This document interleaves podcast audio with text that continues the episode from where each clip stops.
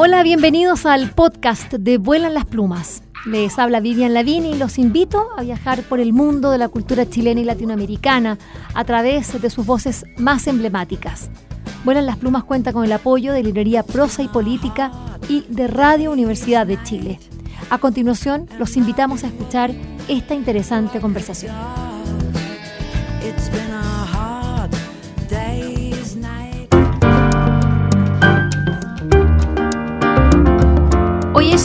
8 de marzo y es una conmemoración, es un día en el que las mujeres eh, nos declaramos en reflexión, en el que las mujeres eh, eh, miramos hacia atrás, pero sobre todo ahora hacia adelante. Em, es un honor para mí eh, estar con una de las mujeres que yo más admiro, y lo digo así a través de la radio, a través de, todos quienes me escuchan, porque ha sido mi mentora, em, con quien he aprendido del, mundo de la edición, del mundo de la distribución, el mundo del libro, entender qué significa ser una mujer que vive en el mundo del libro, dentro de esta maravillosa industria. Eh, Berta Inés Concha eh, fundó Liberalia Ediciones hace ya más de 20 años.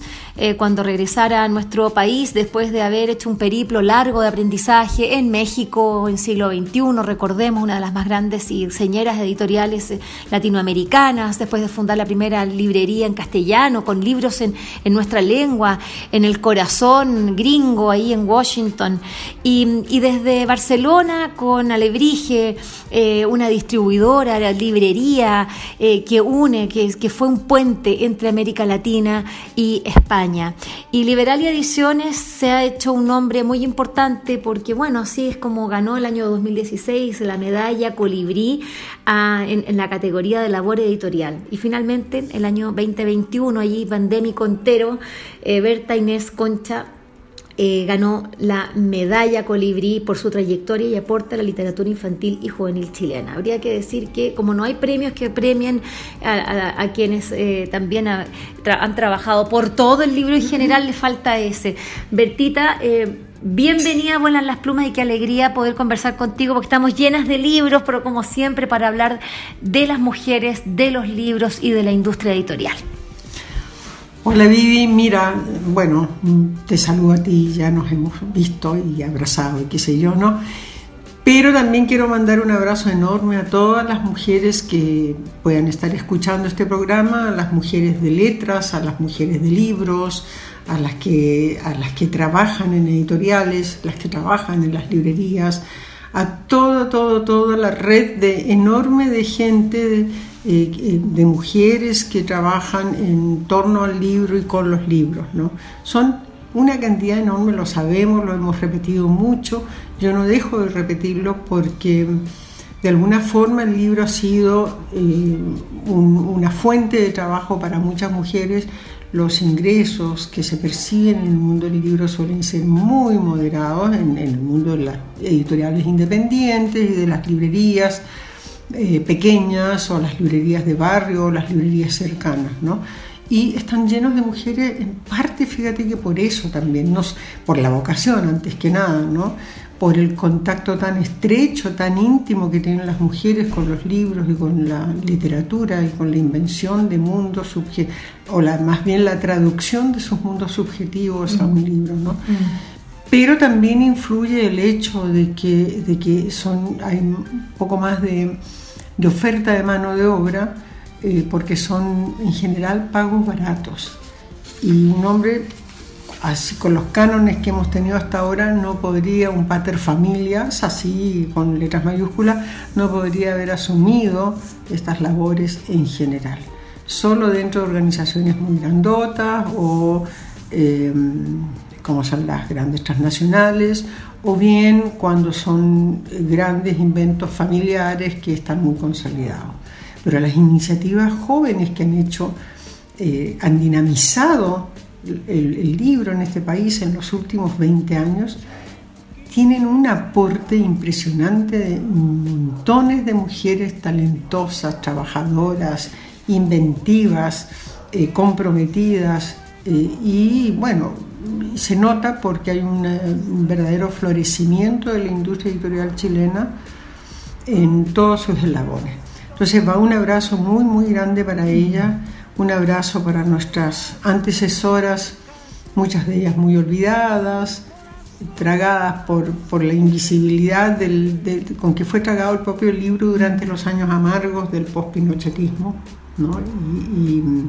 Y, bueno, y en este momento, a pesar de las condiciones tan adversas y atemorizantes del mundo, eh, seguimos con cierto optimismo lo que se nos avecina, eh, porque creemos que la participación de la mujer va a lograr, eh, va a lograr consolidar, va a lograr afirmar, va a lograr también orientar las derivas y las políticas de este gobierno. Eso esperamos, Berta, eso esperamos. Son tiempos de cambio y también tiempos de mucho dolor, son tiempos muy eh, eh, muy paradójicos eh, porque claramente estamos contentas de que vienen tiempos nuevos en Chile, sin embargo el retroceso que significa una guerra en el mundo, que también es una guerra para nosotros porque somos parte de, este mundo, claramente es una enorme derrota. Tenemos muchos libros de mujeres que nos van a ayudar a, sublimar esa, esa derrota que significa una guerra, pero porque nosotros tenemos que seguir luchando, dando cuenta de, lo que se, de, la, de, la, palabra y de bueno y, del fortalecimiento del pensamiento crítico como la única, el único camino para poder entendernos, para poder comprendernos, traducirnos, como dices tú bien, desde nuestros interiores, pero también traducirnos en nuestras lenguas. Y poder vivir en, una, en, una, armonía humanista, respetuosa de, de lo que somos. Eh, mira, acá hay muchos libros y, me gustaría que, dijeras por qué has seleccionado esto y, por qué tan variado. Siempre tú eres muy sesuda, muy estudiosa y como que mira, he elegido esto, que son todos de constitucional. Y hoy día hay una variedad muy, muy bonita eh, donde el Oriente está muy presente, eh, también donde están nuestros, pueblos originarios, eh, donde están eh, la literatura infantil, las, intrusas de Estocolmo, que son estas grandes mujeres olvidadas, quizás partir por eso, ¿no? A, propósito de, de, eso, de lo que tú ya señalabas, de, esa invisibilidad de las mujeres. bueno, este año tenemos Premio Nacional, corresponde a narrativa, vamos a ver quién, quién lo gana, esperemos que ya le toque una mujer, porque lo tocó Licura hace dos años como poesía, este año toca narrativa y ojalá sea una... Yo ya tengo un, par de, autoras ahí pensadas quienes debieran ir a, ganarse este, este nacional, pero uff, son máquinas, pues, máquinas aceitadas. Eh, ¿Cuántas mujeres han ganado el, Premio Nobel de Literatura en el mundo comparado con cuántos hombres, Berta? Mira, son 16 mujeres eh, frente a casi 140 y tantos, 150 hombres. De estas mujeres, muchas son absolutamente desconocidas o casi desconocidas.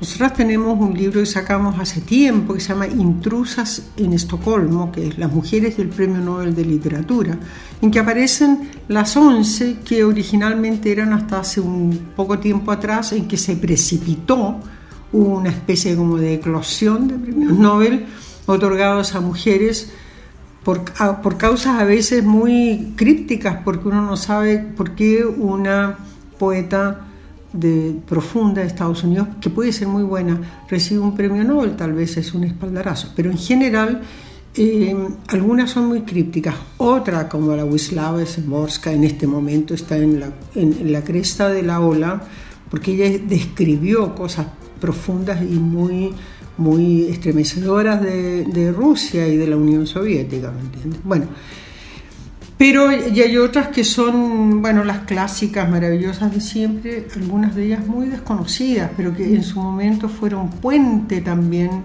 La Pearl Buck, que fue lectura de mujeres obligadas y que los hombres miraban por sobre el hombro. Bueno, pero ella es un gran puente con Oriente, con toda la China, ¿me entiendes? Por ejemplo, o las grandes iniciadoras como Selma Lagerlöf, que generaron todos unos movimientos de liberación infantil femenina, de liberación de las niñas, ¿me entiende?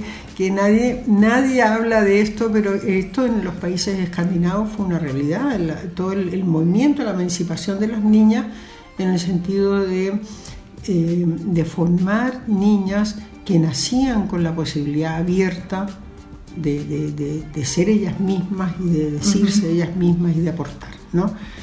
Y bueno, y nuestro premio Nobel de literatura, pues acá hay un acá hay un libro bien interesante que es este esta antología que realizó Liberalia eh, eh, a la Universidad Adolfo Ibáñez. Y solamente quiero que tú menciones en el marco en que se realiza eso, porque la verdad es que es que creo que el esfuerzo que ha hecho esta universidad, con, que la, que, con la que podemos tener muchas discrepancias, pero sin duda que cuando, eh, real, cuando eh, decide crear una colección llamada Colección con Currículum, core, core currículum. Core Curriculum, literatura, y, humanidades.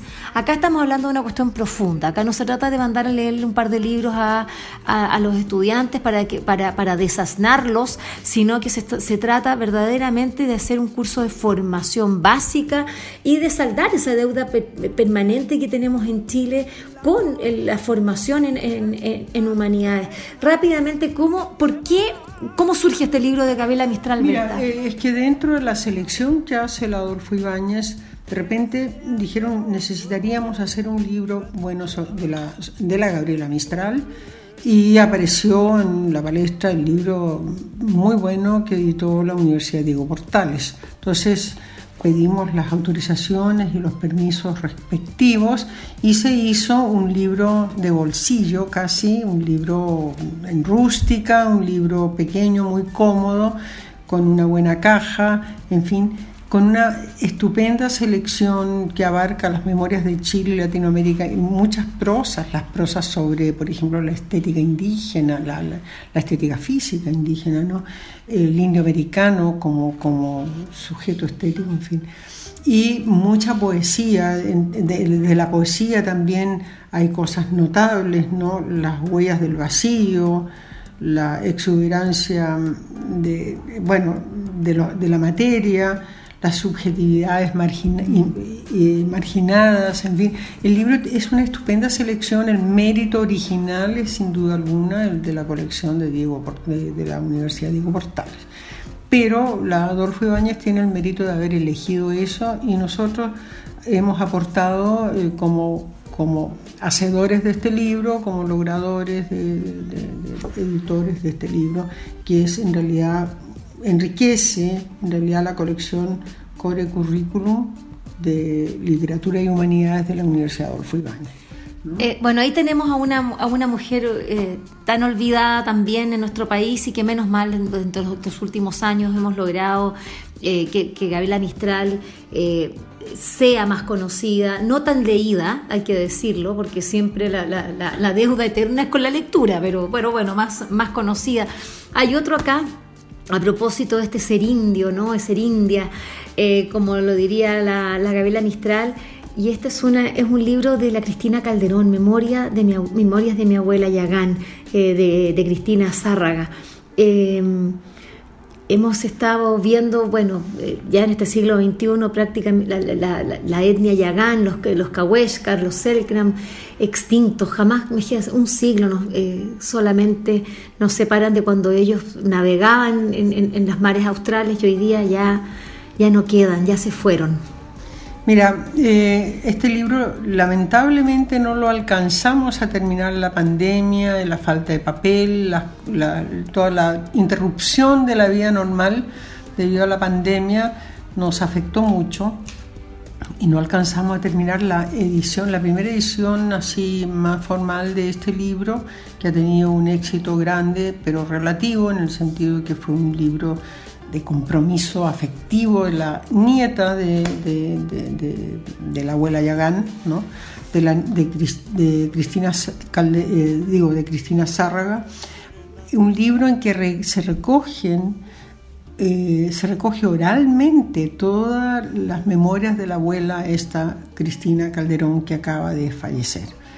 El libro esperamos que pueda salir pronto en una edición un poco más grande, un poco, en fin, tiene muchas fotos y es impresionante porque es la vida de una mujer que sobrevivió hasta hace dos semanas en medio de las adversidades más tremendas y en medio de ya el apocalipsis total de su mundo. Y que sin embargo lograron sobrepasar el apocalipsis y lograron de todas maneras hacer que viviera y que la lengua yagán se conociera y que se conocieran y se despertara el interés por profundizar en torno a este pueblo que fue de una inteligencia impresionante en la medida en que en estas condiciones tan horriblemente dramáticas y adversas logró sobrevivir. La fuerza, la capacidad de adaptación, la inteligencia para vivir del medio, de un medio tremendo, exigente, espantosamente perentorio, ¿no? sin embargo logra sobrevivir. Hay una gran inteligencia en un pueblo que logra hacer esto. ¿no? Mm. Entonces, eh, esperamos poder reimprimir este libro y, y promocionarlo mucho que lo conozcan. Em, cuando tú haces mención a, Cristina Calderón, lo que significa, lo que, lo, que ella representa, em, también pienso eh, cómo otras mujeres también dejaron un testimonio, en este caso eh, con culturas más eh, milenarias y con la bellísima posibilidad de poder escribir, que aprendieron a escribir en su momento y bueno, acá eh, vemos que em, en, una colección llamada Maestros de la Literatura Japonesa, que ojalá se llamara Maestras eh, también, la editorial Satori verdaderamente tiene una colección maravillosa. Yo les recomiendo a ustedes que vayan a la librería del, del GAM, básicamente ahí van a encontrar completa esta colección de Satori, también Impedimenta, tiene eh, y acá eh, Berta ha seleccionado algunos como por ejemplo Nubes Flotantes de Ayashi Fumiko. Estamos hablando de una escritora de la posguerra ahora, de hace 70 años atrás, y, que habla de la lucha de una mujer para sobrevivir en un Japón devastado por la guerra. Uno piensa que estos son temas que ya antiguos, no, son más presentes que nunca, los necesitamos hoy día. Luego el diario de una vagabunda con Ayashi Fumiko también, eh, con Iguchi y, Ichiyo, Un día de nieve, o Izumi Shikibu con el diario de la dama Izumi. Em, esta literatura es, muy evocadora, muy importante, porque son mujeres que se atrevieron a escribir en un país, en una cultura tan machista como la japonesa y sin embargo tenemos que la primera novelista en la historia de la humanidad, eh, Murasaki Shikibu, ¿no? Sí, sí, sí. Claro, ella inventó en realidad la novela y se ha llevado el reconocimiento de ser la primera la, autora de la primera novela, este, estamos hablando aquí del siglo, estamos hablando del siglo XI, sí, más o menos. Sí, 10, 11, ¿no? No, siglo XI, siglo XI, ¿no? Eh, con, bueno, ella en realidad, Shikibu, la dama Murasaki Shikibu, eh, se lleva las palmas en este sentido, como en su momento también Safo lo hizo con la invención de la lírica, ¿me entiendes? No con la invención, sino que con la creación de la lírica. La lírica estaba, está en el alma humana, está en el espíritu, está en la cultura humana, de la manera también en que la novela, creo yo, que está en el fondo, en, el trasfondo de nuestra necesidad de comunicación, de nuestra, de nuestra característica de, ser social, ¿me entiendes? Colectivo, ¿no? Entonces, bueno, ella expresa esto hace muchísimos años. Pero yo también quiero mencionar, por ejemplo, eh, un librito que salió ahora y que me llama la atención, aún no lo he leído, por eso no puedo profundizarlo, pero se llama Libres y Libreras. Mujeres del libro en Londres,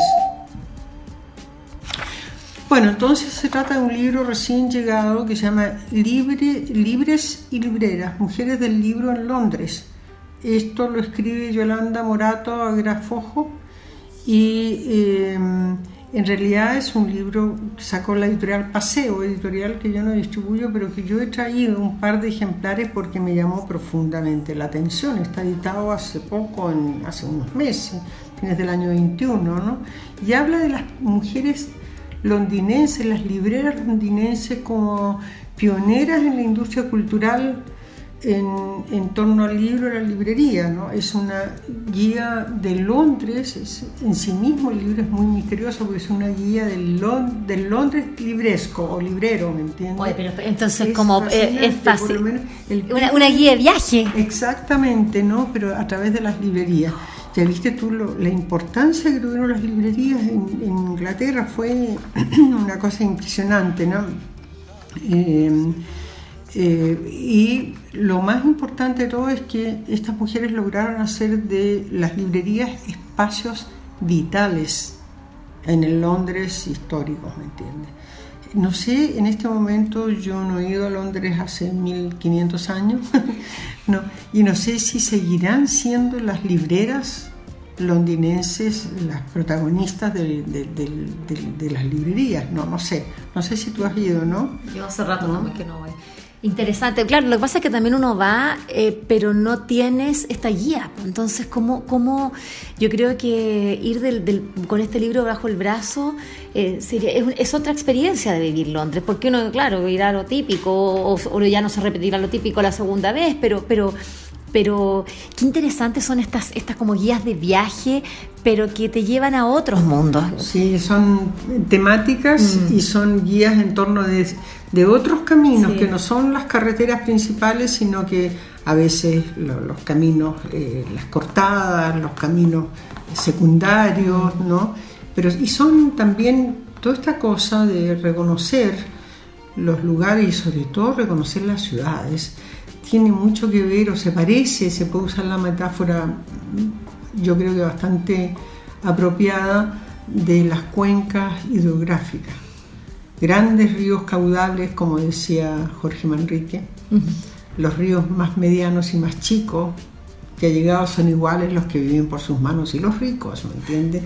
Entonces, bueno, este, esta especie de cuenca, de gran cuenca hidrográfica, eh, se puede describir y se puede recorrer a través de los espacios vitales que producen los libros, sobre todo en ciudades con una tradición y una, misteriosa propuesta literaria mm. como Londres ha sabido construirse a sí misma. Bueno, bueno sin más, eh, dentro de las ferias literarias del mundo del libro, la de Londres, que justamente es el mes de marzo, es la que inicia, la que parte como el año, o, es uno de los hitos del año, de, cada año. Eh, porque viene Londres, después viene Bolonia y después, claro, pueden venir otras ferias eh, más o menos y, Frankfurt es la siguiente, pero es Londres la que parte. Ahora próximamente está la de Buenos Aires. Es, bueno, eso en, nuestro, para, en, nuestro continente. Eh, bueno, y bueno, yo también voy a, la feria de Bolonia a propósito, Berta, a propósito de la importancia del libro, de la literatura infantil.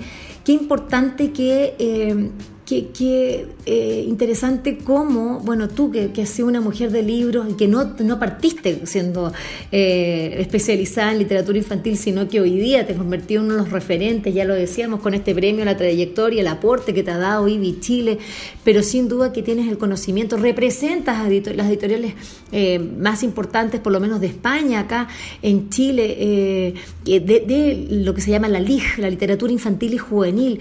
Eh, acá hay un aporte femenino tremendamente eh, valioso y lo mismo son editoras, son autoras, son ilustradoras, mayormente las que están detrás de un género que está impactando fuertemente el mundo eh, y sobre todo a las, nuevas generaciones que son las que la, la esperanza, ¿no?